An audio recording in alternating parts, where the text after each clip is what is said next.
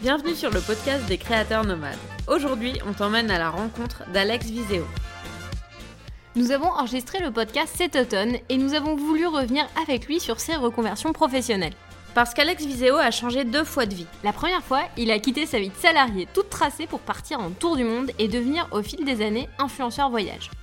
Et après 10 ans de son job de rêve, il a décidé à nouveau de tout plaquer pour entamer une reconversion. Nous allons discuter avec Alex des différents ingrédients qui font que tu peux réussir ta transition et tu découvriras aussi les pièges à éviter.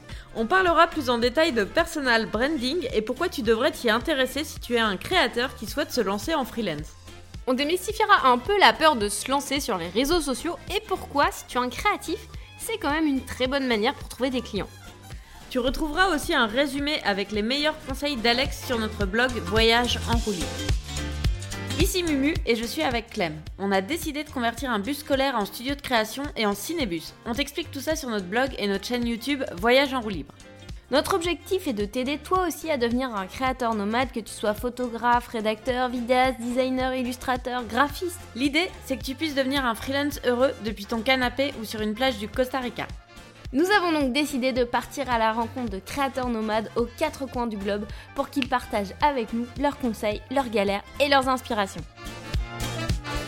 Et si toi aussi, t'as envie de devenir un créateur nomade, comme d'habitude, on a un guide pour toi pour te lancer en freelance sans risque et avec beaucoup de kiff. On s'excuse parce que pendant l'épisode, on a eu un problème avec le son qui n'est pas optimal. Notre micro de backup, qui devait être le micro principal, a planté.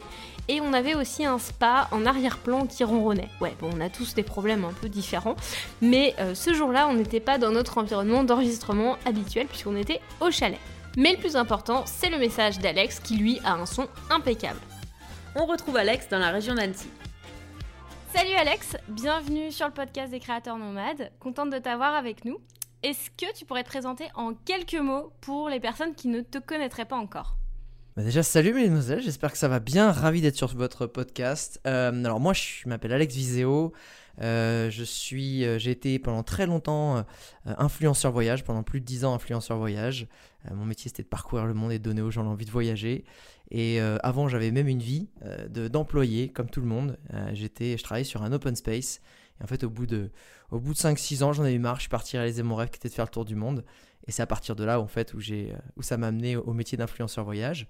Jusqu'à il y a à peu près six mois où j'ai eu envie de nouveaux challenges, euh, d'évoluer, de changer, de, faire autre chose. Et euh, aujourd'hui, j'accompagne les gens sur le personal branding et sur leur stratégie de création de contenu. j'ai passé une partie de ma vie à. Ma mission, c'était de donner aux gens l'envie de voyager, les aider à réaliser leurs rêves personnels à travers le voyage. Et aujourd'hui, ma mission, c'est d'aider les gens en fait à pérenniser un business et avoir le métier dont ils rêvent. Euh, grâce en fait au levier du personal branding, à la création de contenu. Ça, on va y revenir un petit peu plus tard, mais j'aimerais bien qu'on parle un peu justement des tout débuts euh, de ton histoire finalement. Toi, tu as eu un parcours où vraiment tu as tout construit progressivement, étape par étape, puis tu avais des objectifs que tu as atteints, mais des fois ça même été un peu par par hasard finalement, j'imagine. Mais au tout début, toi, tu étais salarié, comme tu l'as dit, mhm. et tu as euh, finalement euh, gravi les, échelons super rapidement dans ce qu'on a vu de ton parcours.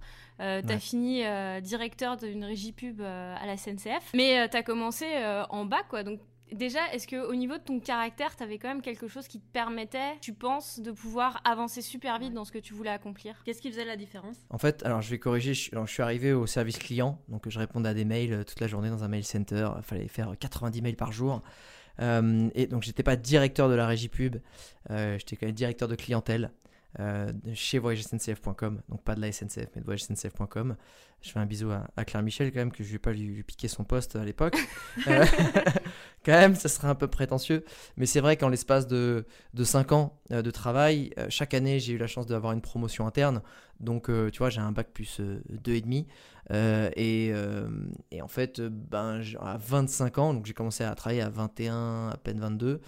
Et, en à peine 5 ans, à, peine à 25 ans d'ailleurs, euh, j'avais euh, le titre de cadre, euh, j'avais le boulot que normalement on a quand on sort d'école de commerce, avec, tu avec tout ce qui va derrière, j'avais un très bon salaire.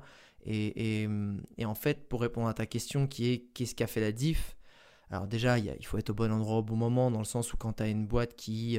moi quand je suis arrivé on était 80, je suis reparti on était 450, quasiment 500. Euh, donc évidemment, quand tu es en pleine croissance, tu as d'autres opportunités que tu pas quand la boîte euh, elle stagne, mais elle évolue doucement. Et, en fait, à part, le fait que j'étais au bon endroit au bon moment, ce qui m'a clairement aidé, c'est de 1, bah, montrer que tu fais bien ton boulot, 2, en fait, que tu vas vers les gens. Donc c'est un peu faire du réseautage. Alors moi j'ai jamais été réseautage et alors pour un ancien commercial c'est quand même un peu bête, euh, mais parce que je n'arrive vraiment pas, c'est pas dans mon ADN de faire semblant en fait.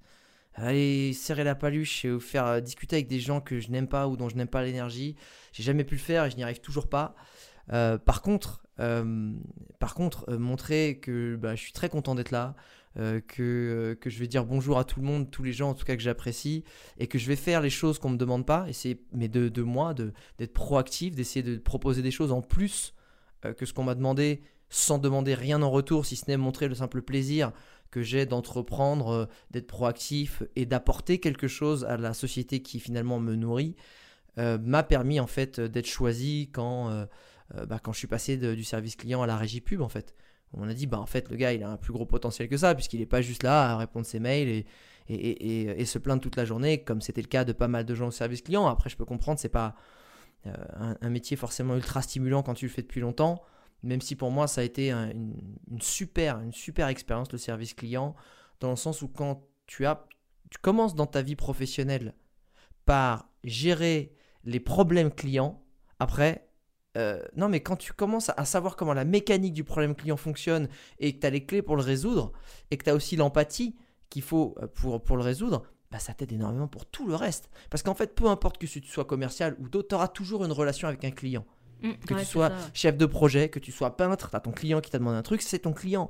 Donc quand tu sais gérer cette relation-là et l'entretenir et savoir comprendre ce que les gens attendent de toi et surtout être toujours dans le positif et chercher des solutions, et surtout ne pas prendre des choses personnellement, tu vas pas se sentir agressé ou pas s'énerver, mais dire voilà, c'est pas contre moi qu'il en a.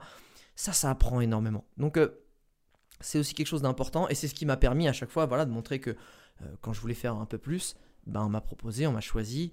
Et quand j'étais à la régie, pareil. Je vas-y, je fais ça, vas-y, file-moi ça, moi je vais tester, vas-y. Mais je, je te demande pas, je te demande pas de thune en fait. Juste vas-y, donne, donne, ça me fait plaisir. Et par contre, effectivement, quand tu arrives à le faire, une fois, deux fois, trois fois, que bah en fait, euh, t'apportes quelque chose, euh, quand vient le moment de renégocier ton contrat, tu dis bah voilà, je, fais ça, j'apporte ça. Donc euh, forcément, euh, ça, pèse dans la balance quand tu dois après demander une promotion interne. Mais c'est intéressant parce que tu as dit un truc, justement que tu n'aimais pas le réseautage en tant que tel. pour le côté serrage de paluche, etc. Mais en fait, le, réseau, finalement, la, construction de ton réseau, c'est plus la manière dont tu le fais c'est la manière où justement tu apportes de la valeur aux gens qui sont positifs, euh, avec qui tu as envie d'entretenir des relations. Parce qu'un vrai réseau, c'est pas un réseau euh, euh, factice où, tu entretiens des relations qui t'intéressent pas. C'est ça souvent c'est un peu ça. C'est en fait plus tu connais de monde, plus c'est pratique. Peu importe, peu importe dans quel secteur, dans le loisir, dans le pro, dans le dans ce que tu veux plus tu connais de monde et que tu t'entends bien avec des gens, entre guillemets, ou qu'entre guillemets, il y, a y a une connexion, ils te mm. connaissent, etc., plus c'est facile, plus tu as d'opportunités, plus tu vas pouvoir euh, faire des courts-circuits et aller directement là où tu as besoin. Sauf que ça implique de s'entendre, entre guillemets, justement, un peu un minimum avec tout le monde. Et je n'arrive pas. Et je, voyais plein de gens hein, qui, qui étaient très forts, en fait, de oui, bonjour, très bien, très bien, qui est con, lui.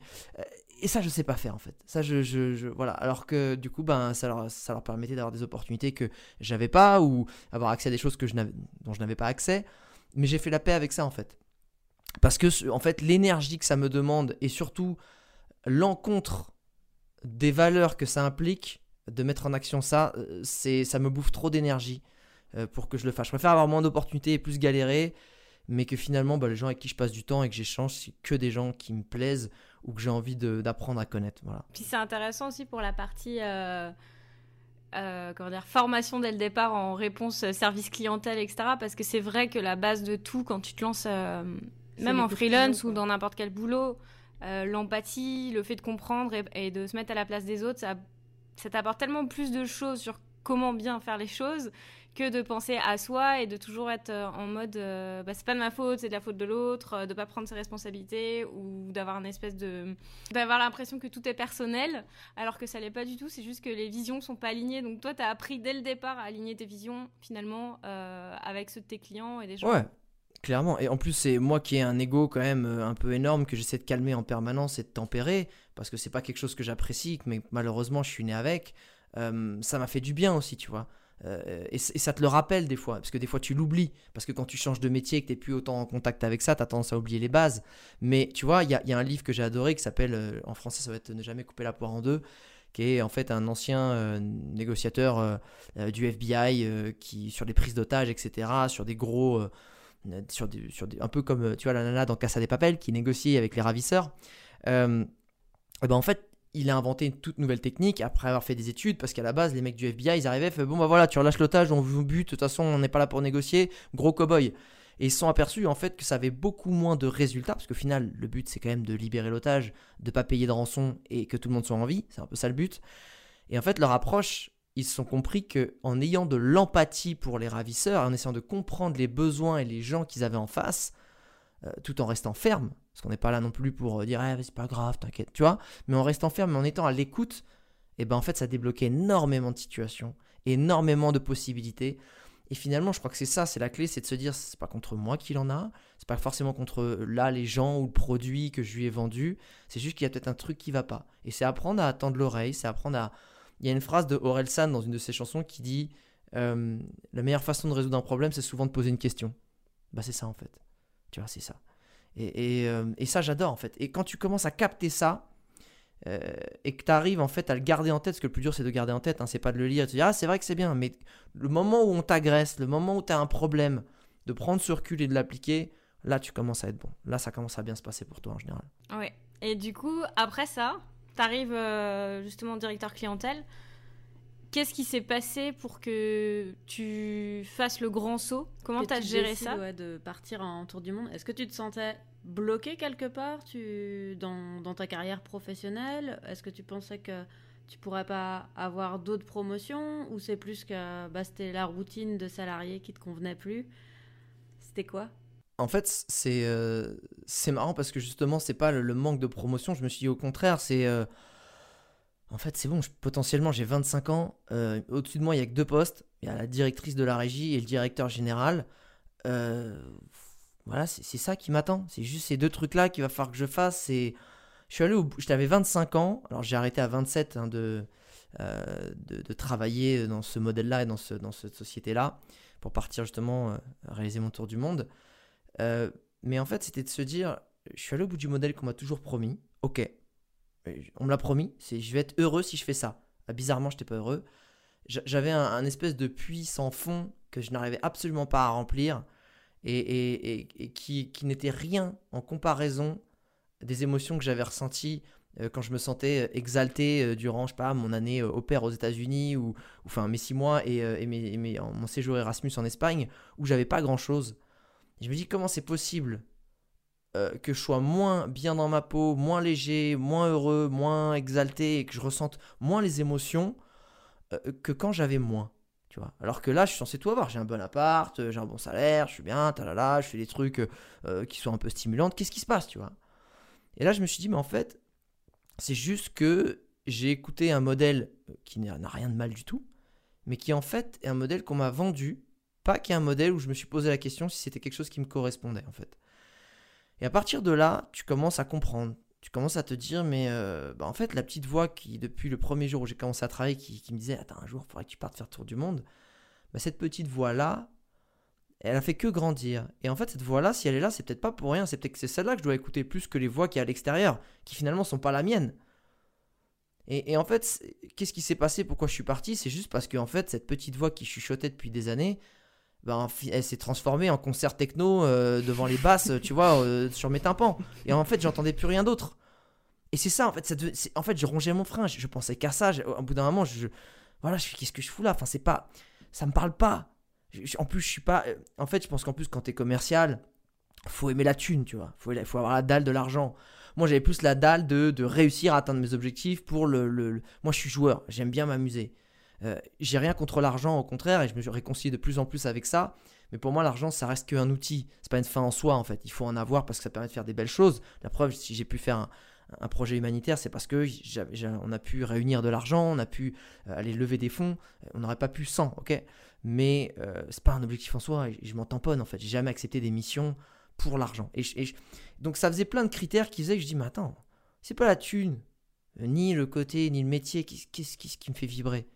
Ben en fait, je le sais pas. Mais peut-être que je vais commencer par m'écouter, puis après on verra en fait. Et, c'est- et, et quand on me dit, ouais, mais t'as pas eu peur, etc. Je dis, Ben non, j'ai pas eu peur. En fait, j'ai compris que, que j'étais assez con pour pas avoir écouté ma petite voix avant, mais c'est- d'un côté, c'est normal parce que personne te le dit de le faire. Finalement, t'étais- t'avais aussi un côté où tu risquais pas grand-chose au final. Non, bien sûr que non, je risquais pas grand chose. Parce que attention, hein, euh, quand tu t'appelles Alex, euh, euh, que t'as une tête de Babtou en France, que t'as moins de 30 ans et que t'es un mec, euh, et que t'as un peu euh, une expérience pro et que t'es pas con, enfin, je veux dire, il y a un moment, tu risques rien. Euh, tu t'es une femme, tu t'appelles Myriam Ndiaye, tu viens au fin fond de la cité, ben, il va falloir beaucoup plus d'efforts, être beaucoup plus intelligent que moi pour avoir les mêmes opportunités. Et, et les gens qui s'en rendent pas compte en France, qui ont toutes les cartes en main, surtout ceux qui ont un profil un petit peu bateau comme moi, il n'y a pas grand-chose. Euh, Surtout quand t'es un mec. Parce que le problème aussi, c'est que les femmes, bah, c'est plus compliqué. Parce que surtout si t'arrives vers la trentaine, on va commencer à te saouler. Ah, t'as pas d'enfant mouah, Tu vas m'en faire un dès que tu vas arriver, tu vois Ou genre, euh, euh, t'as pas le bon profil parce que malheureusement, ça arrive encore en France. Hein, c'est beaucoup plus compliqué euh, d'obtenir un job, surtout en fonction des secteurs. euh, quand tu, tu, tu vas d'un milieu social un peu euh, lambda. Donc moi, euh, qui avait tout ça de mon côté, il y a un moment quand on prend conscience, tu dis, tu sais quoi, pour, pour, pour, par respect pour tous, tous ceux qui n'ont pas ma chance, par respect pour tous ceux qui n'ont pas les bonnes cartes comme moi dans les mains, ben, je vais y aller, quoi. Et je vais, je vais en tirer le, le- le meilleur, quoi. Je vais tester, en tout cas. Est-ce que t'as fait ça de la même manière que t'as annoncé ta transition euh, de d'influenceur voyage T'as à... pris ta douche et T'as pris ta douche, Ah t'es et parti t'as démissionné? Euh, ouais. Ouais, ouais. C'était pareil. En fait, c'est- tout le monde voit. Il y a cette fameuse phrase qui dit euh, Tu sais, ouais, il est devenu. euh, du jour au lendemain, il était dans son garage, il a développé Instagram et un jour, il est devenu multimillionnaire, tu vois. Euh, en fait, non. C'est juste le moment où il a signé le contrat, en fait. Mais ça lui a pris 4 ans dans son garage pour pouvoir signer ce contrat. Euh, bah là, c'est pareil, en fait. C'est comme le moment où j'ai pris ma douche et que, et que j'ai fait la vidéo et clic, tu vois. C'était juste la goutte d'eau qui a fait que, genre, ok, c'est maintenant. Et, et en fait, c'était un dimanche, et je m'en souviens très bien. C'était au mois de juillet, je crois. Euh, et en fait, je venais de décider de, euh, de rompre avec la personne avec qui j'étais, qui était, une personne formidable et absolument euh, adorable. Mais voilà, je ne sentais pas que c'était la bonne personne pour, moi. Et, du coup, le lendemain, je vais, chez un pote un peu pour me changer les idées. Et, en fait, je dis, mais en fait, c'est bon. Mais qu'est-ce que je lui en parle, je dis, en fait, je vais partir faire le tour du monde. Je dis, ça, ça te dit pas de venir me fait, ah, tu sais, moi. Là, on discute, je fais, ok. Et du coup, à ce moment-là, j'ai décidé de partir faire le tour du monde, euh, d'y aller tout seul, de lâcher, de claquer madame. Et même ce jour-là, on avait eu un petit accident de voiture. Donc, c'était pour vraiment graver le truc, marquer le truc. Donc, c'est. Je me souviens parce que j'ai- en fait, j'ai passé un coup de fil à ma mère ce- en fin de dimanche. Je dis Salut, maman, ça va? Ouais, et tout. Tu me racontes ton dimanche, enfin ta semaine, là, là, me raconte un peu. Je l'appelle pas assez souvent, donc j'essaie d'écouter un peu. Et, euh, et je dis Ça va, t'es assise toi Ouais.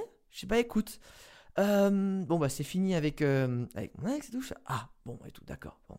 Je m'en doutais. Ouais, tes darons, elles disent toujours je m'en doutais, même si tu sais pas pourquoi. Il n'y a aucun indice, mais voilà, elles aiment bien dire qu'elles s'en doutaient. Très bien, elles s'en doutaient. J'ai aussi, eh ben, je fais du coup, je vais partir euh, faire le tour du monde. Elle me fait, ah, mais ton travail, ben, je, vais, ben, je, vais, je vais claquer madame, je vais quitter. Ah bon? Je fais oui. Et puis, et tu pars avec qui? Bah tout seul. Ah d'accord. Et euh, j'ai fait, et je fais, et aussi, j'ai- je viens d'avoir un accident de voiture. Voilà. Bon dimanche, bye.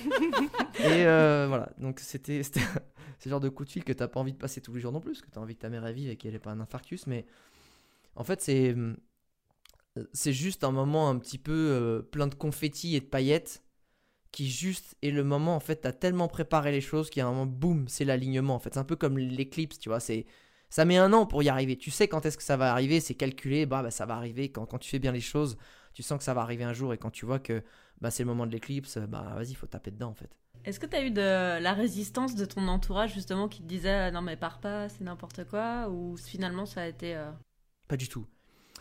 Pas du tout parce que j'avais fait de l'inception. J'avais planté des petites graines, tu sais, depuis pas mal d'années. Je fais ah, un jour, moi, tu sais, je partirai faire le tour. Même dans mon, le premier jour où je suis allé à la régie pub, donc dans ma promotion, j'avais dit, ouais, bah moi, un jour, je partirai faire le tour du monde. Il me regarde, fait, bah du coup, ça veut dire quoi On ne garde pas? Faut déjà qu'on trouve un remplaçant. Je fais, non, non, non, non, mais attends, c'est, c'est plus tard, on sait pas. Euh, donc je, je- je le disais régulièrement, sans trop le dire.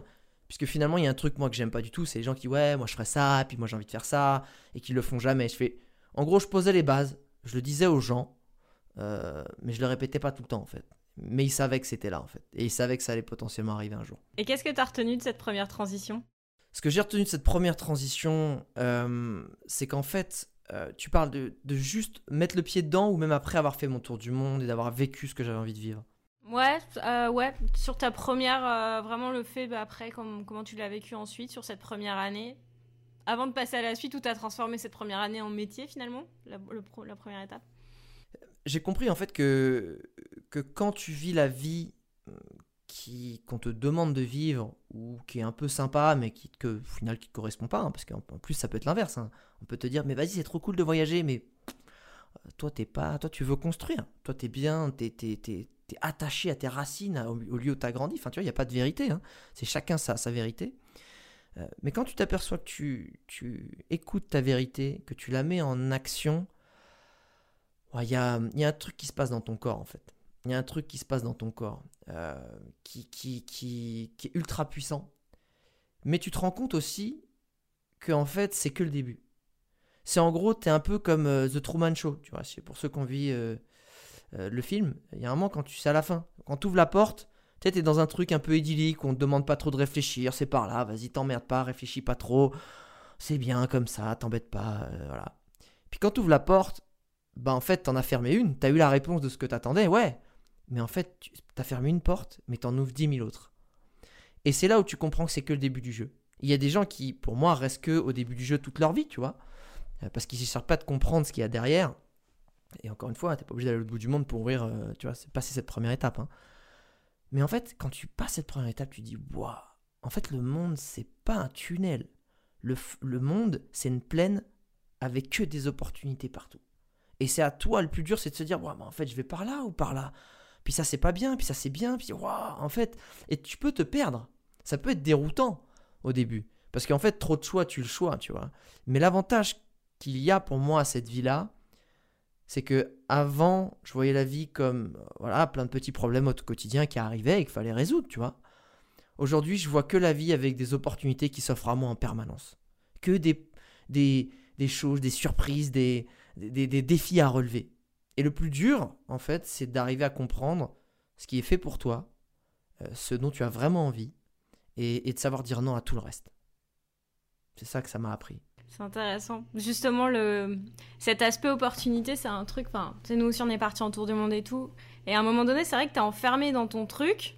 Puis tu te dis. Euh... Tu sais, t'es en mode euh, cocotte, Cocotte minute.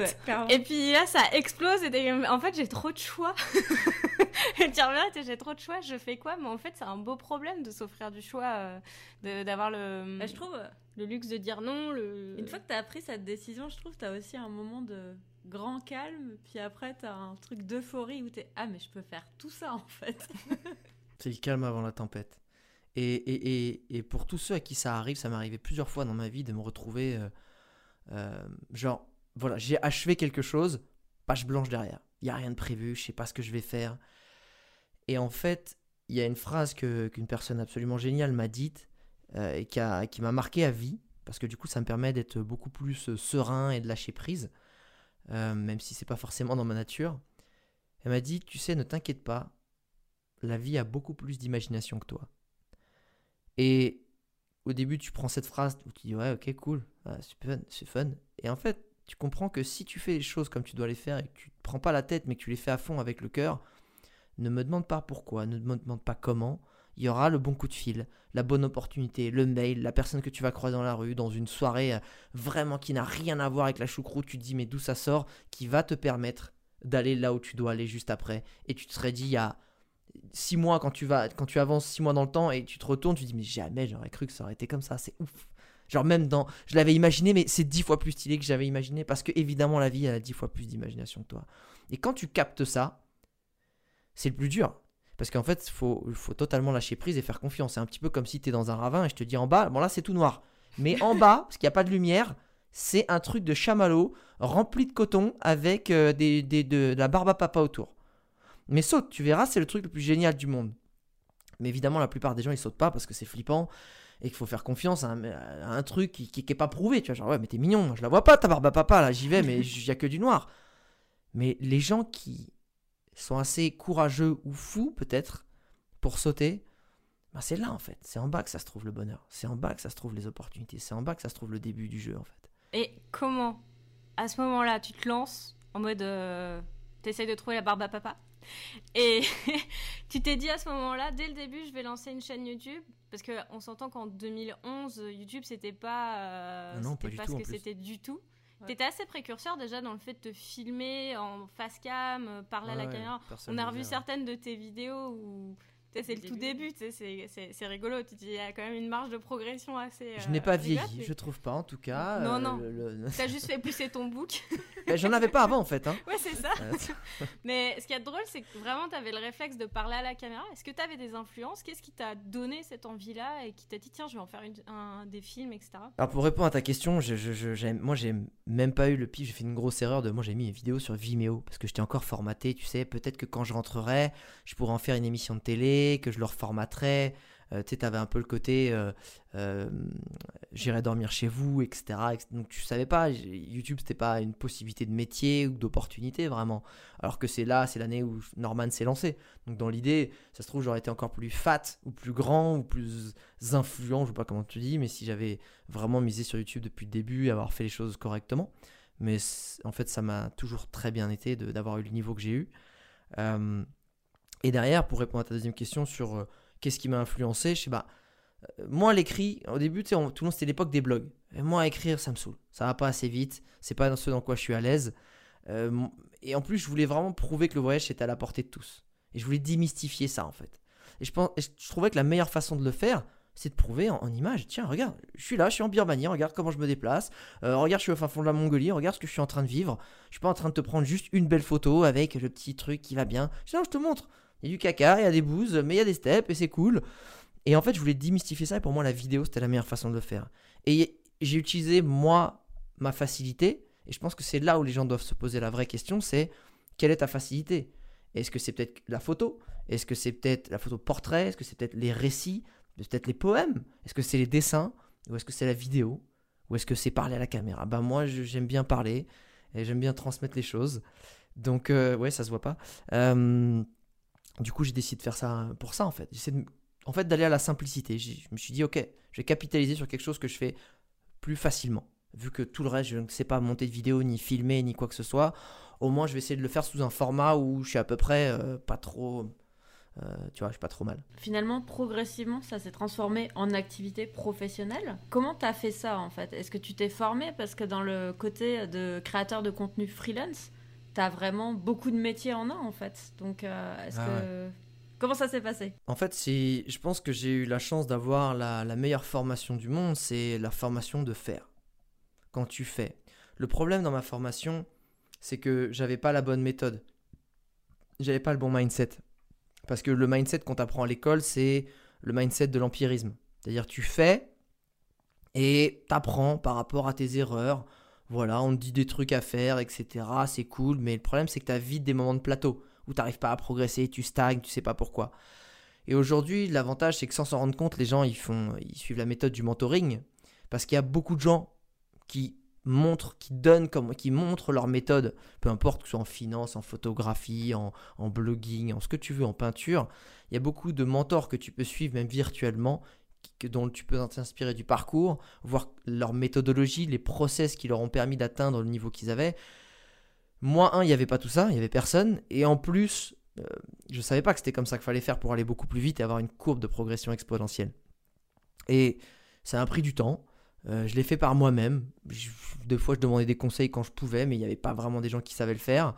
Donc c'est en faisant, en faisant, en faisant euh, que, que j'ai vraiment appris. Et comme tu dis, ben, t'apprends à la nécessité. Et c'est ça que j'aime bien. Pour moi, le, vrai problème de l'école aujourd'hui, c'est que t'apprends des trucs et au final, tu vas jeter 80% à la poubelle. Alors que quand tu un objectif, euh, une volonté de réaliser quelque chose, tu vas dire, ok, bah, pour faire ce truc-là, j'ai besoin de cette partie de compétence-là dans la vidéo, pas toute la vidéo, j'ai besoin de faire, je sais pas, euh, arriver à filmer un euh, cam, bien gérer mon son, et je sais pas, arriver à faire un, petit travelling sympa. Tu vois, j'en sais rien, je te dis une bêtise. Euh, en photo, bah moi ça, je vais me concentrer sur les photos de paysage. Pas besoin de savoir faire des photos en studio, des photos de, des photos de portraits, des trucs, des machins.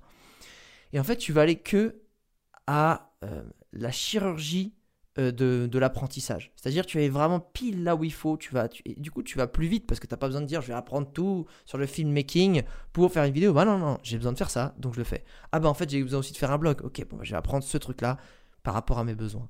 Et ça s'est passé comme ça. Alex, souvent quand tu fais des interviews ou que tu parles de, ton travail, ou même sur Instagram, tu nous rappelles que tu as euh, la concentration d'un écureuil et que euh, tu fais plein de trucs dans tous les sens.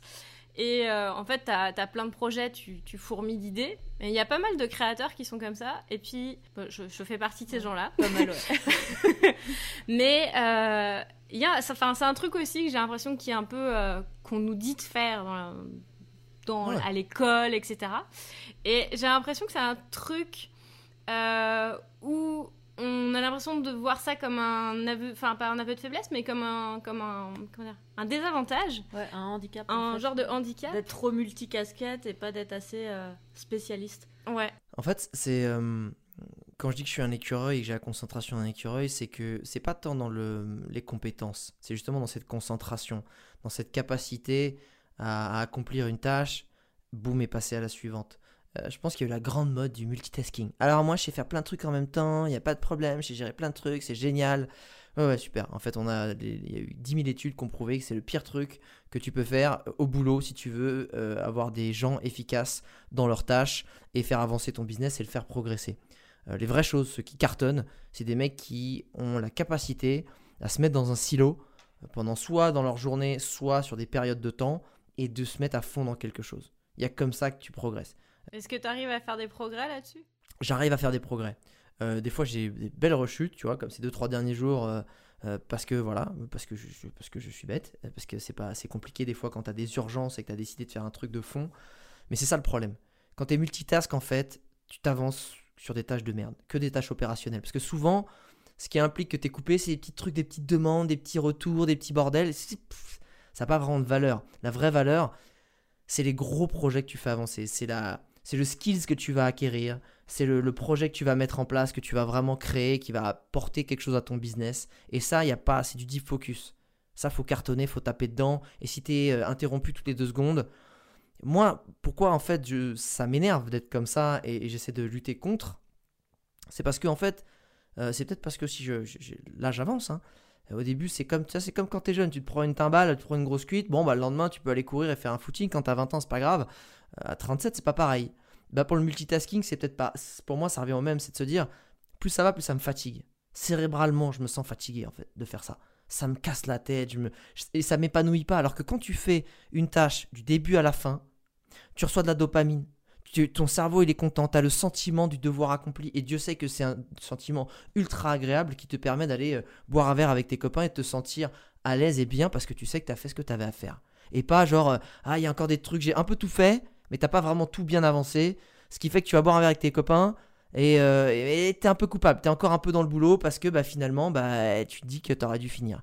Et c'est pour toutes ces raisons-là. Et, si, si tu vois en background juste là ce bouquin qui s'appelle The One Thing, qui dit justement la méthodologie pour bien rester focus et faire une chose à la fois, c'est pas pour rien. C'est parce que pour moi, c'est ultra important. Est-ce que euh, le fait d'avoir plusieurs projets en même temps, c'était quelque chose qui, toi, t'augmentait ce stress du multitasking ou t'arrives quand même à gérer d'avoir plusieurs choses euh, sur le feu? Parce que t'as deux podcasts, ta chaîne YouTube, on, on, te voit moins dessus en ce moment, mais quand même sur Instagram, tu développes ta formation, tu développes tes coachings, t'as une équipe. Euh, t'as pas mal de trucs. Il y a quand même, beaucoup de. je fais des demandes de prêts, je crée une société. Oui, il y a plein de trucs. J'ai fait la liste là pas longtemps. J'ai fait putain, mais en fait, c'est peut-être pour ça que je suis un peu fatigué en ce moment. Euh, en fait, non, ça m'empêche pas. Euh, en fait, je prends la pression. la pression, je la gère très bien. Je l'ai toujours gérée. et je pense qu'on apprend à la gérer avec le temps. On peut faire un trop-plein aussi quand on oublie de se, se reposer, comme j'ai pu le faire. ça, ça m'est aussi largement arrivé. mais ça, non, c'est pas un problème. je pense que trop, clairement, c'est pas bon non plus. Euh, mais c'est juste d'arriver à se dire quand je fais quelque chose, je le fais à fond. Euh, je me, quand je, suis dans le podcast, je suis dans le podcast. Quand je suis dans la création de ma charte graphique, ben je vais pas répondre à mes mails en même temps ou je sais pas quoi d'autre. ou quand moi je vais, je suis en train de développer une méthodologie, tu vois, par exemple, pour arriver à organiser et planifier un mois de contenu en une journée. bon bah je fais la connerie ces derniers jours de répondre à, euh, à ma la personne qui est dans ma team, qui gère tout ce qui est graphisme, responsable du, graphisme, euh, lui répondre pour, pour que ça avance. Plutôt que me dire, bon bah tant pis, ça avancera moins vite, mais au moins, moi, ma méthodologie et ma méthode, je vais vraiment la pondre en une ou deux journées max. Alors que là, ça fait une semaine que ça avance pas parce que je me laisse couper et que j'ai envie que les autres choses aussi avancent, tu vois. Et au final, tu, tu, fais avancer les choses, les deux choses à moitié vite, et euh, ça se trouve, tu vas mettre le même nombre de temps en plus que si tu avais fait les choses une par une. Mais le, goût à la fin, le goût à la fin, il est plus amer. La fatigue, elle est plus importante. Et, quand je me rappelle ce qui est le plus important dans le business et dans la vie, c'est de, prendre du plaisir au quotidien dans tes petites tâches, en fait. C'est t'amuser sur le chemin. Et si, en fait, le chemin, c'est une douleur parce que tu es assez con pour te, faire le grand écart entre 40 000 trucs en même temps plutôt que t'amuser sur un truc à la fois, eh ben en fait, tu as fait tout ça pour rien. Et même si as, ton business il a cartonné, et même si tu as fait 1 million ou 2 millions ou 10 millions, j'en sais rien, ben en fait, tu t'es fatigué, tu t'es stressé, as pas, tu t'es pas épanoui. Je vois pas l'intérêt en fait. Je vois vraiment pas l'intérêt. Et, c'est ça pour moi le, le vrai euh, grand piège. parce que quand tu étais en voyage, à tourner tes vidéos aussi en même temps, enfin, tu as, toujours géré ça finalement. Et c'est peut-être aussi ce qui t'a amené là où tu es maintenant, d'avoir euh, cette capacité d'avoir plusieurs projets en même temps. Ou l'inverse. Ou l'inverse, c'est peut-être peut-être que j'ai pas été, euh, euh, je sais pas, j'ai pas eu des plus grosses, une plus grande communauté, peut-être que j'ai pas fait encore des plus grands projets parce que je me suis pas mis à fond dans une seule chose. Et je pense aussi, tu vois. Euh, tu vois, je fais plein. En fait, mon problème, c'est que je fais plein de petites choses. moi, je suis... En fait, c'est comme dans le sport. Je suis moyen partout, mais je suis très bon nulle part. Et, et en fait, après, je pense que c'est aussi un caractère et qu'il faut faire la paix avec qui on est. et que moi, je m'ennuie très vite et que je me, sens quand même plus stimulé à tester des choses, à les faire un petit peu plutôt que euh, voilà, à, me donner à fond dans, un, dans une thématique. Mais je, pense qu'il faut accepter aussi, encore une fois, cette partie de sa personnalité en fonction de qui on est. Mais je suis convaincu que les gens qui sont de nature à être dans une seule chose à la fois vont accomplir des bien plus grandes choses que, que moi ou des profils comme moi, je pense. Ah, c'est marrant ce que tu dis parce qu'il y a un côté aussi où quand tu as la capacité de mêler plein de compétences, tu as une capacité à voir et à t'adapter à des choses que d'autres ne sont pas capables de prendre en fait. Tu n'auras pas le même rôle en fait. C'est juste que tu n'auras pas le même rôle. Tu as un rôle un peu différent, et, mais tu peux être. C'est un peu comme en, en, design, tu peux avoir le rôle du directeur artistique qui est capable de piloter, de voir, etc. Parce que toi, ton rôle en fait, c'est que maintenant, tu as une équipe et tu as une capacité aussi de peut-être percevoir des opportunités que d'autres qui sont spécialistes ne peuvent pas percevoir. Bien sûr, je pense qu'en fait, c'est. Ouais, en fait, ce qu'il y a, c'est je pense qu'il faut aussi avoir euh, l'humilité de se dire euh, je serai jamais le cador de. Euh, bon, même si finalement je été quand même. Pendant un moment, un moment j'étais le influenceur voyage numéro un en France parce que je faisais ça, mais je pense que c'est important de comprendre encore une fois quel type de profil on est et, et ce sera toujours tu vois, quand tu es un écrivain, bah, tu, vas être écrivain à fond, un écrivain. Quand tu es un athlète ou un sprinter, tu vas te mettre à fond dans le sprint. Et, en fait, euh, si tu n'es pas capable euh, de te mettre à fond dans un seul truc et d'y prouver du plaisir, bon, peut-être que ton rôle, c'est peut-être d'être coach. Parce que le coach, il va gérer l'entraînement, mais il va gérer aussi la prépa physique avec d'autres personnes qui sont inclus, etc. etc. Et peut-être que euh, toi, tu vas t'épanouir dans un truc qui est peut-être moins sur le devant de la scène et qui va faire moins stylé, mais qu'en fait, toi, ton chemin, c'est ça, ton chemin de vie, c'est ça en fait je pense que euh, finalement, tu vois, même en, discutant, en, racontant tout ça, je pense qu'effectivement, j'ai eu ce moment peut-être dans ma vie où j'étais euh, ce sprinter, quand j'étais, euh, tu vois, influenceur voyage, numéro 1 et tout. Et je pense qu'aujourd'hui, avec le chemin de vie et l'évolution que j'ai eu, je suis plus en mode, ouais, le coach qui va, qui va justement avoir une vision plus 360 et, et, qui est dans lequel je vais plus m'épanouir de gérer des gens, une équipe, plutôt que me gérer euh, moi et, simplement moi en fait. Là, ça fait un an euh, finalement que tu as fait euh, ta transition d'influenceur voyage à, ton activité actuelle. c'est quoi les leçons que tu en retires de cette année? Alors en fait, ça m'a pris quand même, je dirais. Alors après, une fois que je l'ai annoncé, j'avais encore deux trois tournages quand même, deux tournages. Mais en gros, euh, j'ai commencé à attaquer ma. Si cette transition s'est déclenchée, parce que finalement ça fait partie de la transition, hein, même si après elle n'est pas forcément en action. Euh, déjà, c'est les grosses erreurs. Moi, c'est surtout les erreurs que j'ai commises euh, que, je retiens. La première, c'est de pas avoir pris, parce que j'avais la grande chance d'avoir la capacité financière de le faire, de prendre six mois off, tu vois. Recharger les batteries. Surtout quand tu fais une transition, même les gens, ils ont besoin dans leur, dans leur tête de se dire, ok, il s'est passé un temps entre les deux. Ça, c'est un peu comme dans les films ou dans les dessins animés, quand tu vois le héros qui est parti deux ans, il revient, en fait, il est plus musclé, il a des compétences en plus, euh, ou il a grandi, ou comme dans le Roi Lion, tu vois, il y a un moment où tu sens qu'il s'est passé du temps, tu vois, avant qu'il se passe le deuxième step de l'aventure. T'as vu les références, je prends le Roi Lion quand même, c'est beau gosse. Euh, donc j'ai pas pris ces six mois off pour recharger les batteries que j'avais allègrement euh, défoncées pendant dix ans. Et, et le problème, c'est que, tu vois, pareil, je... quand tu as une, euh, quelque chose qui naturellement est là, tu vas avoir tendance à, à trop tirer sur la corde. Parce que tu dis, ouais, j'ai de l'énergie naturellement, donc vas-y, c'est pas grave, on y va, quoi.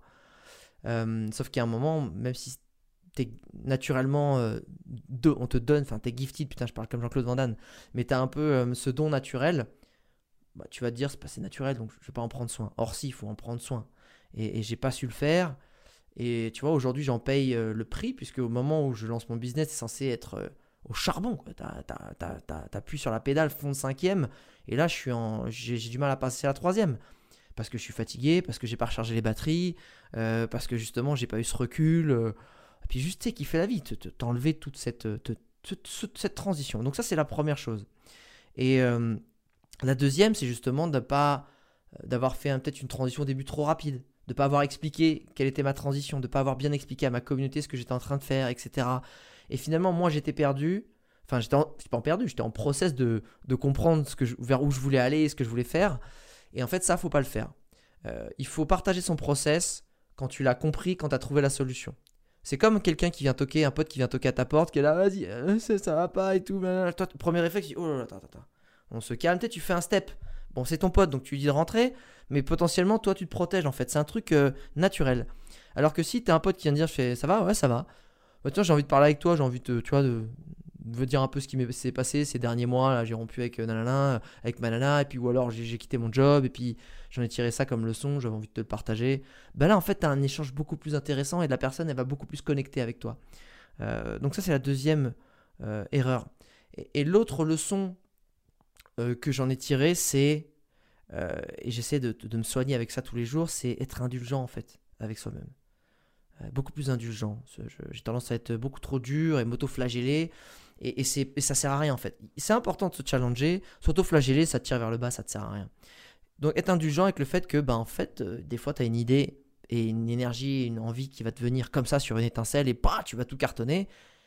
Eh ben, des fois, ça te prend deux mois. Des fois, ça te prend trois mois. Et c'est la vie en fait. Et, c'est dur quand tu as un caractère d'écureuil qui part à 100 000 à l'heure, que tu es censé avoir de l'énergie, que d'un coup tu n'en as plus. Et en fait, il faut juste, faut juste être plus indulgent. Voilà. Et ça, c'est. Euh, pour moi, c'est quelque chose qui, y a des gens, ils y arrivent très bien et c'est une vraie qualité. Et moi, c'est quelque chose sur lequel je dois beaucoup travailler. Quand tu as annoncé justement que tu arrêtais ton métier de rêve, est-ce que tu avais euh, quand même aucune idée de ce que tu allais faire? Ou t'avais déjà idée ce que j'allais faire. T'avais vraiment rien. Alors que je m'étais quand même promis, genre euh, pour moi c'était un peu ma façon de vie, tu vois, mon lifestyle. Genre ok j'ai le métier de mes rêves, mais le jour où il y a un truc qui fait plus de sens, tu vois j'ai un cap. Mais s'il y a un autre truc qui croise ma route qui fait plus de sens, bam, change de bord, on met les voiles sur la nouvelle direction, euh, sans remords, tu vois, aucun souci, on lâche tout, on y va. Sauf que là, c'est comme si je dis, bah j'abaisse la voile, on lâche le gouvernail, bah alors par contre, où est-ce qu'on va aller? On se laisse déporter, on sait pas trop où. Et c'était un peu ça, ouais. C'était un peu ça au début. justement, est-ce que tu peux nous parler un petit peu plus de ton nouveau métier? Parce que tu as finalement commencé à réussir à restructurer ça. Bien sûr. À savoir où tu voulais aller, dans ce que tu as expliqué, c'était que tu as quand même aussi un peu compris ta valeur, euh, en, notamment avec euh, ta retraite à Bali avec euh, tes potes, où vous aviez bah, justement ces conversations, etc. Puis tu comprenais qu'en fait, toi, tu avais pas mal de valeur dans tout ce qui était bah, accompagnement pour dire tiens, bah, tu as pensé à faire ça, tu as pensé à faire ça et tout. mais tu parles souvent de personal branding, c'est pas toujours clair pour les gens qui sont pas forcément, enfin pas clair, j'exagère un peu, mais c'est un, un, nouveau C'est un terme très américain qui est pas encore au goût du jour. Tu en dis community management au début, euh, aujourd'hui ça va. Au début, c'est de quoi tu me parles en fait, tu vois. C'est normal. Et euh, en gros, l'idée, c'est de développer sa marque personnelle, c'est-à-dire que tu te présentes d'une certaine manière sur les réseaux sociaux, avec tes valeurs, etc. Tu fais derrière une communauté. Comment t'en parlerais, toi? Et quels sont les types de gens avec qui tu as envie de travailler finalement? En fait, pour résumer la chose de façon euh, très simple, parce que tu l'as déjà très très bien résumé, mais juste, c'est. Pour moi, c'est ça part du principe qu'il y a une vraie différence entre avoir un talent ou une connaissance ou une compétence et savoir le promouvoir. Tu peux être un, très bon euh, graphiste, euh, un très bon snowboarder, bah, tu vas peut-être faire des super designs et faire des, des super jumps en snow, mais tu n'es peut-être pas très bon et à l'aise pour savoir en fait faire parler de ça, le mettre en avant et, d'avoir de la visibilité pour bah, attirer plus de clients si tu es freelance designer ou attirer des sponsors euh, si tu es snowboarder. Et en fait, c'est ça. C'est vraiment ça que j'essaie euh, de transmettre et, d'inculquer. C'est de se dire, euh, bah en fait, si, tu, la question c'est avec qui j'ai envie de travailler, c'est avec des gens qui ont envie d'avoir la vie dont ils rêvent. Et, en fait, dans la vie dont ils rêvent, ben, l'air de rien, aujourd'hui, la façon dont est fait la société, le travail représente une grande partie euh, de la vie aujourd'hui. Et peut-être que demain, ben, en fait, il y aura plus d'argent et qu'on arrivera à, switcher tout ça. Mais aujourd'hui, c'est le cas. Et, je me dis, ben, vu qu'avant, c'est la, fameuse question qui m'a vraiment aidé à, à moi à trouver le métier que je fais aujourd'hui. Et dans ma transition, c'est qu'est-ce que j'aimais profondément dans mon métier d'avant? Qu'est-ce que j'aimais profondément? Et moi, c'est d'aider les gens à réaliser leurs rêves. Et avant, bah, c'était leur rêve perso, c'était leur rêve de voyage, c'était une partie de leur vie. Euh, et puis après, ça déclenche autre chose. Et aujourd'hui, ben, je suis sur cette partie-là, en fait. Toujours les rêves, mais les rêves professionnels. Et c'est pas moi qui vais aller les aider à être designer ou snowboarder, mais qui vais leur dire, ok, si tu t'es lancé là-dedans, ben moi j'ai une clé, j'ai une méthode, j'ai des leviers qui vont peut-être t'aider à booster ton business, à le pérenniser, à lui faire donner une ampleur que tu n'arrives peut-être pas juste en, en étant bon dans ce que tu fais. Parce que malheureusement, c'est ça qui est triste. Tu peux être le meilleur snowboarder, du monde. Bon, allez, peut-être si t'es le meilleur snowboarder du monde, si peut-être que ça. Il y a des chances que t'attires. Mais la meilleure web designeuse ou graphiste du monde, si t'es incapable de le faire savoir, ben en fait, t'auras pas de clients et t'arriveras pas à continuer à avoir ce métier. Ouais, parce que c'est pas, c'est pas la technique. Enfin, c'est, c'est un message qu'on essaie de porter aussi. C'est pas que la technique que ta créativité qui joue parce que bah, c'est ça, tu as, le pont de connexion avec le client, puis après tu as la relation. On encore revient à la première question, ta relation à la clientèle aussi qui joue parce que bah, c'est aussi le, lien de confiance que tu noues entre. Euh, Mais avec des prospects. Bah, c'est ça, avec les gens qui, la manière qui t'écoutent, ta communauté et que tu peux soit être tout seul dans le noir, soit euh, bah, avoir euh, tout, tout, plein de monde avec toi en train de faire un feu de, un feu de joie et c'est toi qui l'anime et du coup il y a quelque chose qui se passe quoi. Exactement. Donc euh, euh, c'est un point qui est important pour, euh, bah, pour réussir justement à développer son activité. Il ne faut pas toujours se focuser sur, on en parlait tout à l'heure, mais sur le fait de, bah tiens, il faut que j'apprenne toutes les techniques de la photographie pour devenir photographe. Et il n'y a pas que ça quand tu es un créateur. C'est exactement ça. Et en fait, surtout quand tu as tendance à être passionné par ton métier, tu, tu, oublies en fait que des fois, il ne faut pas faire que ton métier. si tu veux que ça fonctionne, euh, il faut avoir de l'attention. Si tu veux que des gens ils rentrent dans ta boutique, il faut attirer l'attention sur ton enseigne, sur une promo, sur quelque chose. Euh, et c'est pareil dans le monde virtuel en fait. Si t'as pas l'attention des gens, eh ben en fait ils, viendront jamais à toi et t'as pas aucune potentiel de chance qu'ils achètent ton produit. Et avoir un produit, c'est bien, mais le promouvoir, il faut, c'est aussi important en fait. Il faudrait consacrer la moitié de son temps à créer des produits, à, rester bon dans ce qu'on fait, et l'autre partie du temps à le promouvoir pour que justement on fasse grandir les prospects, le business, etc. Et c'est vraiment ça. Et, pour répondre à la question tout à l'heure de à qui j'ai envie de travailler, pas que avec des gens qui ont envie de vivre euh, du métier dont ils rêvent et qui ont envie de, de, faire grandir cette notoriété dans leur niche, dans leur secteur, dans leur, dans leur activité et, qui ne savent pas forcément le faire. Et justement, par rapport, euh, si on prend un exemple d'un créateur, d'un freelance en web design, en photo et tout, qui te répond Ouais, non, mais moi je suis pas à l'aise du tout avec les réseaux sociaux, tu réponds quoi? Je réponds euh, bah en fait, je comprends parfaitement, mais est-ce que ça veut dire que est-ce que tu as de l'argent pour faire des pubs à, droite à gauche? Ou est-ce que tu as de l'argent pour aller euh, embaucher un commercial? Pour aller démarcher des clients Si c'est le cas, génial. Bah, c'est bon, tu as trouvé la solution. Si c'est pas le cas, ben, tu es en train de te priver d'un levier gratuit. Alors encore une fois, il faut du temps et le temps c'est de l'argent, mais d'un levier gratuit qui va te permettre en fait euh, bah, d'arriver à, driver des clients vers toi, des prospects et donc de pérenniser ton business. Et les réseaux sociaux, c'est pareil. Il n'y a pas que la vidéo face cam. Euh, il y a les écrits, il y a le design, il y a comment te faire rentrer dans son univers. Il y a, tellement de, possibilités de création de contenu aujourd'hui que c'est plus euh, comment je le fais, quelle valeur j'apporte aux gens avec tes skills naturels. Et puis après, tu sais, euh, tu sais, moi, il n'y a pas longtemps, il y avait une nana qui est, que j'ai qui est, qui est travel planeuse, et elle n'arrivait même pas à me répondre en audio à mes WhatsApp, tellement elle était gênée. Aujourd'hui, elle fait des vidéos face cam en IGTV sur son compte, et elle est ultra contente parce qu'en fait, le fait d'avoir débloqué euh, cette timidité euh, pour son business, bah, en fait, ça l'aide même dans son quotidien. Elle est ultra bien, elle est mieux dans sa peau, elle est plus à l'aise, elle s'assume plus, elle se sent mieux, elle se sent plus belle. Enfin, tu vois, ça, euh, ça c'est super important. Donc, c'est aussi ça pour moi. Savoir parler de soi, savoir, parler, savoir de transmettre ce qu'on aime, c'est en fait prendre le temps de mieux se connaître, de mieux s'accepter, d'avoir moins de complexes. Et ça, rien que pour ça, ça vaut le coup en fait parce que ça t'impacte dans ta vie quotidienne. Puis souvent, ce qu'on qu'on remarque, c'est qu'il y a un côté aussi où les gens se disent Ah mon Dieu, si je suis sur les réseaux sociaux, je vais être en vidéo, j'aime pas parler de moi et tout. Mais en fait, le plus souvent, quand tu parles, tu fais la promotion de ce que tu fais, c'est que tu parles pas de toi, tu parles de ce que tu apportes aux autres finalement. As tout de, de, la manière dont tu aides les autres et t'es pas dans une démarche de euh, Bon, bah moi, j'ai un t-shirt noir aujourd'hui et voilà. C'est bah si j'ai un t-shirt noir, c'est parce que j'ai pas envie de me poser de questions et que ça rentre dans le décor et que c'est peut-être ce que tu devrais faire si le matin tu passes 3 heures devant ta, ton armoire et que tu perds du temps. Ou alors, euh, si tu es en design, bah, c'est expliquer le processus de comment tu as aidé ton client pour résoudre tel problème, etc. Et ça, c'est un truc qui est important à rappeler pour les personnes qui nous écoutent. C'est que c'est vrai qu'à un moment donné, on peut avoir peur d'être face caméra. La Mumu, quand tu as commencé ah, les vidéos, c'était euh, terrorisant. Mais qu'au fur et à mesure, bah, au fur et à mesure, tu prends de l'assurance. Puis je pense aussi, euh, comme tu disais, ça, t'aide vraiment aussi après bah, à mieux t'accepter et dans ton rapport aux autres et dans, dans tes interactions finalement dans la vie avec euh, les gens. Parce que je suis plutôt quelqu'un d'introverti. Bah, ça m'aide aussi à m'ouvrir et à aller parler aux, aux autres en fait euh, plus facilement. C'est même les gens qui viennent te parler après. Donc t'as même pas l'effort à faire d'aller parler aux autres. En plus, Ils sentent l'énergie et t'as entièrement raison. En fait, le problème, c'est qu'il faut, faut pas en vouloir aux gens parce que ben, les réseaux sociaux, ça s'est transformé en, en propulseur d'ego trip. Sauf qu'à la base, réseaux sociaux, tu es là pour être social, donc partager. Qui dit partager dit, euh, comme tu dis, je vais pas partager mes boobs ou mon string ou la couleur euh, de mes chaussettes.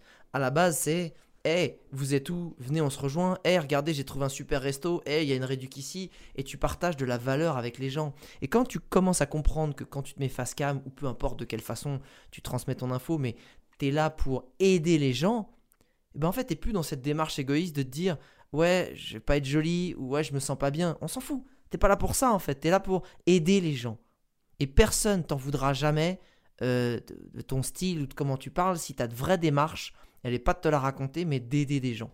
Tu sais, si un mec, il, il a un style dégueulasse, il est chelou, il est bizarre, mais il vient t'aider, euh, il te dit, bah attends, il passe devant chez toi, tu es en train de repeindre tes volets, et en fait, tu le fais n'importe comment parce que c'est pas du tout la bonne méthode, et qui vient et qui t'apprend et qui te montre, tu vas pas lui dire, là, mais dis donc, merci de m'aider, mais t'as quand même l'air d'un con, toi, avec ton style. Personne, euh, non, on va te dire merci, c'est très gentil d'avoir pris le temps de m'aider, parce que sinon, j'allais falloir que je refasse tout depuis le début, que je reponce mes volets, et que ceci et que cela. Et à partir du moment où tu as capté ça, et que tu te mets plus en mode moi je, mais pour, eh ben ça change tout. Même sur ça, tu sais, dans sur les réseaux sociaux, tu as quand même euh, bah, les haters. Et puis souvent, les gens, ils ont peur de ça. C'est un, de leurs problèmes par rapport euh, au fait de justement euh, de se mettre devant une caméra ou choses comme ça. Mais dans le fond, c'est quand même une part très minimale. Puis il faut déjà avoir commencé à avoir une masse critique pour avoir des haters. Honnêtement, c'est juste de les zapper de sa vie et de pas s'arrêter là-dessus. Et... moi j'adore les haters j'adore les parce que c'est euh, c'est une formidable opportunité en fait de grandir, de s'améliorer.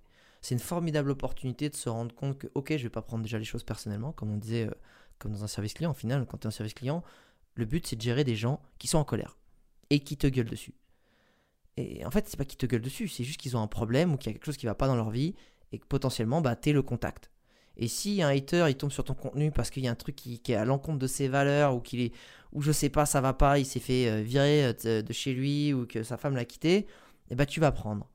Mais souvent chez les haters, à part le vas-y t'es con fils de pute, euh, il y a quand même des vérités, des choses intéressantes, des barges de progression. Ils mettent le doigt sur certaines choses et que si c'est pas forcément toi qui as mal fait les choses, mais c'est peut-être toi qui a pas bien expliqué pour déverrouiller la situation et qu'il n'ait pas l'occasion de faire un, commentaire de hater.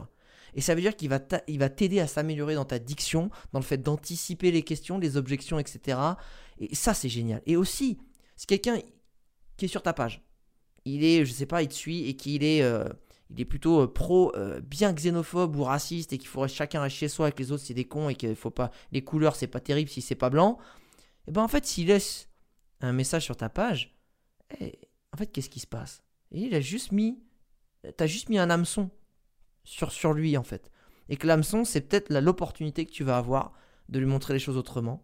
Et peut-être qu'elle t'a l'opportunité d'avoir quelqu'un qui est très dans la colère et dans la haine, de l'amener vers quelque chose de plus positif. Et que si ce hater ne prend pas la peine de laisser un message ou d'échanger un minimum avec toi, eh ben, tu n'auras jamais cette possibilité-là, peut-être. Et évidemment, il y a des gens qui sont totalement bornés et que tu feras jamais changer d'avis. Mais, mais... des trolls. Changer au moins un d'avis, t'auras déjà gagné. Non, mais, non, mais n'oublie pas, si c'est pas lui que tu changes, c'est lui qui t'a changé en bien. Si tu as, si abordes les problèmes du, de la bonne façon. Et rien que ça, le mec, il, il s'en rend pas compte, mais il a perdu et toi t'as gagné en fait. Oui, puis après, il faut faire la différence entre ceux qui sont constructifs dans leur euh, message, t'as les juste qui sont là pour te troller, juste pour. Ça les amuse, c'est un jeu. Il faut prendre en compte la critique et puis euh, être capable de l'écouter. Mais il faut pas que ce soit un blocage pour se lancer et se dire, bah tiens, je vais pouvoir partager des choses. En fait, c'est vraiment le psychologie, la psychologie humaine qui, qui est en action dans ces cas-là quand les gens ont peur de se lancer sur les réseaux d'ouvrir leur compte Instagram parce que tu te rends compte. C'est en fait, c'est tout ce qu'on voit de négatif plutôt que d'essayer de voir tout ce qu'il peut y avoir de positif qui en général le négatif va être ça et le positif ça peut t'amener tout ça. Donc faut juste à un moment donné passer à l'action et pas se bloquer euh, sur ce genre de choses surtout si tu as envie de développer ton activité euh, en autonome ou même euh, développer ton entreprise, etc. C'est vrai qu'il bah, faut en parler et puis il faut donner envie aux autres de, participer. Du coup, Alex, quels sont tes projets pour la suite? Euh, bah, C'est très simple. J'ai fait justement, euh, depuis ma orientation, j'ai fait depuis plusieurs mois euh, du coaching avec plusieurs personnes que j'accompagne pour m'assurer que mes conseils, bah, ils étaient plutôt valables même si tu n'étais pas un jeune influenceur masculin de voyage. Euh, et que ça fonctionnait sur les femmes, que ça fonctionnait sur les vieux, les jeunes, euh, les gens qui sont dans la finance, euh, dans le, dans le sport, dans peu importe, et m'assurer que finalement la méthode ou l'approche que j'en ai déduit du personal branding et de la façon de se mettre en avant et de, et de mettre en avant ses, talents, ça fonctionne avec tout le monde. et vu que mon but c'est d'aider un maximum de gens, bah, il fallait que je me, je verrouille ça, que je valide ça avant justement de faire ce qui est la prochaine étape, qui est de sortir ma formation en ligne. Parce que forcément, le coaching en one-to-one, c'est pas du tout les mêmes euh, budgets que euh, quand tu as toute la connaissance, mais à portée de clic. Et là, chacun se, pas se débrouille comme il veut, mais il y a cet aspect qui, est, qui est beaucoup plus accessible. Et moi, c'est ça qui m'intéresse, ça a toujours été ça. C'est comme dans le tourisme, tourisme de luxe, même si on m'a pas mal proposé de choses, c'est pas mes valeurs, c'est pas ce que j'aime. Euh, et, peut-être que je garderai certainement cette partie coaching, parce que ça, je trouve ça quand même stimulant. et j'aime ce côté one-one. Euh, mais j'aime aussi, euh, et c'est important pour moi, de rendre mon information la plus accessible possible. Donc là, le next step, c'est effectivement de sortir ma formation en ligne. Cool. Et après la formation, tu as d'autres projets ou tu sais pas encore? Certainement prendre des vacances, mais ça, c'est du perso. et non, sinon, le but aussi, c'est de euh, on l'a déjà fait avec une personne, mais c'est avec mon équipe de prendre ce qu'on appelle des talents, euh, des gens qui ont ce talent, qui ont envie de monétiser euh, leur activité et de les accompagner sur ce chemin-là en fait, parce que je trouve ça top. Évidemment, ce qui est important et ce qui m'intéresse, c'est d'accompagner des gens qui, avec qui je partage les mêmes valeurs. Donc, je ne cherche pas du tout à avoir 10 personnes, c'est peut-être une, voire deux autres personnes, et, de pouvoir progresser ensemble parce que leur business fait du sens. Euh, me, on trouve, quand on castera la personne, c'est son business apporte une plus-value et quelque chose de positif dans le monde et qui n'est pas là à dire euh, euh, fais, fais 10 000 euros par mois avec du dropshipping et c'est ça que je veux vendre en formation voilà, ça sera pas ce genre de profil. J'ai rien contre, mais c'est pas c'est, pas dans mes valeurs. Ce donc, qui t'intéresse. non, c'est pas ce qui m'intéresse. Mais du coup, ça, ça veut dire que tu ferais un peu comme la création de contenu avec eux en accompagnement? C'est quelque chose de ce type-là? En fait, il y aura toute la partie euh, bah, création. Ils ont le talent, mais du coup, avoir un talent, c'est bien, mais il faut que ça aide les gens. Donc il y aura toute la partie création de l'offre, comprendre ce qu'ils peuvent vraiment apporter et ce qui peut finalement apporter quelque chose et leur donner conscience aussi de ça. Euh, comment tu fais pour créer une formation qui soit vraiment utile, comment tu testes avant, euh, comment tu le, le, vends aussi, parce que ben encore une fois, tu peux avoir un bon produit si tu le vends mal et que finalement les gens tu leur montres pas ce qu'il y a de bien, ben, ils vont pas l'acheter, ils auront carrément raison. C'est aussi les aider dans leur stratégie de création de contenu, puisque moi je suis partisan quand même du les gens achètent ton produit quand tu leur as d'abord prouvé que tu étais bon et que tu leur as apporté de la valeur. Donc, euh, euh, et pas forcément marteler en pub euh, payante, mais d'abord avoir cette stratégie de création de contenu gratuit. donc, c'est les accompagner là-dessus, parce que ça, je, sais plutôt pas mal faire. Donc, c'est toute cette partie-là, en fait, les accompagner là-dessus et, et, les emmener euh, sur un niveau où ils ont, qu'ils ont envie d'atteindre, en espérant que justement ce business, il apporte quelque chose de bien. On arrive euh, sur la fin de l'interview. C'est quoi pour toi la plus grande leçon que tu aies apprise en fait pendant tout ton parcours euh, professionnel en fait, de tes débuts au service client jusqu'à maintenant? Qui pourrait aussi être quelque chose qui peut servir aux personnes qui nous écoutent. La plus grande leçon, et, je l'ai appris depuis que j'ai commencé à voyager, et je pense que j'ai vraiment je l'ai vraiment commencé à l'appliquer à 100% il y a quelques mois finalement. Il y a quelques mois. C'est vraiment d'écouter son instinct tout le temps, tout le temps, tout le temps. Et, au début, le truc c'est que mon instinct était venu tellement affûté grâce au voyage, parce que finalement tu le voyage permet de l'affûter, parce qu'il n'y a que sur ça que tu peux compter quand tu es à l'autre bout du monde, que tu connais personne, que tu connais pas les lois et que tu sais pas trop, tu peux pas appeler un pote, etc. Donc il n'y a que sur ça que tu comptes, donc c'est comme un muscle comme n'importe quoi que tu utilises tous les jours, tout à coup ça devient vraiment euh, très précis, très réactif, euh, très pointu, euh, et sur lequel tu peux compter. Et c'est devenu un point précis que même sur, avec des gens. Il y a des gens au début, bah, j'étais devenu super affûté, je, je l'ai rencontré, je dis ah non, lui non, non, non, je le sens pas, mauvaise énergie, ou ça va pas le faire, etc. Sauf que je n'écoutais pas cet instinct, parce que je, le premier abord, c'est que je dis putain merde, en fait je suis quelqu'un, je suis devenu quelqu'un de super intolérant en fait je suis devenu quelqu'un de fermé d'esprit. Le mec, ou la personne n'a même pas le temps de, me dire quoi que ce soit, que je déjà, ah non, je t'aime pas, tu vois. Et en fait, je me sentais coupable de me dire, putain, je deviens con. je deviens fermé d'esprit. Sauf qu'à chaque fois, à chaque fois, le scénario que mon instinct m'avait annoncé dans ma tête, ou c'était ressenti ce petit, tu vois, ça se confirmait. Et aujourd'hui, en fait, la vie, elle est tellement plus simple. Alors, je dis pas que c'est plus facile. Parce que dire en gros à quelqu'un, non, ou euh, l'écarter tout de suite, ou une opportunité alors que bah, va pas comprendre. Bah, c'est pas facile des fois de le dire, tu vois, mais c'est simple. C'est simple. Et quand tu sais euh, que tu as affûté ton instinct et que tu l'entends et que tu l'écoutes, et finalement, le, ce que je dis souvent, l'instinct, c'est le super pouvoir que tout le monde a. C'est le spoiler de ta vie. Ça te dit en permanence la meilleure fin que peut avoir ta vie. Et ce qui est fou, c'est que c'est comme Google, tu vois, le, le, Google Maps. Si tu prends le mauvais chemin, il va recalculer la meilleure fin que tu peux avoir à partir du mauvais chemin que tu as pris. Et le plus dur, c'est que des fois, ça en est tellement facile et simple, parce que au fond, toi, tu le sais, tu le sais, mais que tu l'appliques pas. Et ben au jour où tu commences à, à l'appliquer en permanence, la vie, elle est, elle est, elle est, dingue, elle est vraiment dingue. À nous, c'est euh, un petit peu la règle avec euh, Clem qu'on a euh, en voyage. En, voyage ou même on en voyage. plus en plus dans, les autres facettes. C'est quand on le sent pas, on le fait pas. Quoi. Tu vois, tu l'appliques à, à l'action, mais c'est même dans le business, c'est même dans l'interaction en fait avec des gens. Ou tu sais, ça en est vraiment là en fait. C'est ce côté genre, ok, mon corps il m'a dit que ce lieu-là, faut pas que je reste, que cette personne-là, ça à rien de lui parler. Donc on va rester poli et courtois, mais ça, va pas aller plus loin. Et, et, au début, je, n'acceptais pas ça. Je me dis, mais non, vas-y, arrête. Et en fait, si, ça te fait gagner du temps, de l'énergie. Et au final, le temps et l'énergie, c'est ce que j'ai de plus précieux dans ma vie. Donc, euh, bah, tu sais quoi, j'ai décidé de, bah, d'en prendre soin. Bah, t'as raison. Est-ce que tu aurais un livre, un documentaire ou un film que tu aimerais recommander à des créateurs? Sur la partie, euh, je sais pas, création de contenu, je leur dirais bah, lire The One Thing. Mais voilà, savoir prioriser les choses pour vraiment tout cartonner. C'est ce qui a vraiment euh, m'a apporté, m'a appliqué quelque chose de très important dans mon quotidien. Et sinon, à titre personnel, moi je leur dirais de, commencer tout simplement par les quatre accords Toltec. C'est très bien pour du dev perso et commencer à mieux se sentir dans sa vie. Ok. Bah, merci beaucoup, Alex. Merci, les filles. Et euh, on se retrouve bientôt. Bah, vous pouvez retrouver du coup, Alex. C'est quoi le meilleur endroit euh, déjà pour te retrouver C'est Google.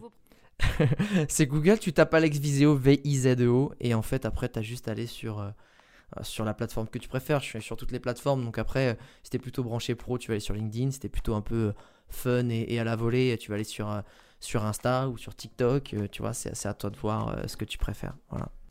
Et est-ce que tu as un site qui est déjà prêt pour ta formation où il pourrait être retrouvé ou pas encore? Ouais, aventure d'entrepreneur. J'ai voulu faire un, un petit clin d'œil euh, à ma vie d'avant.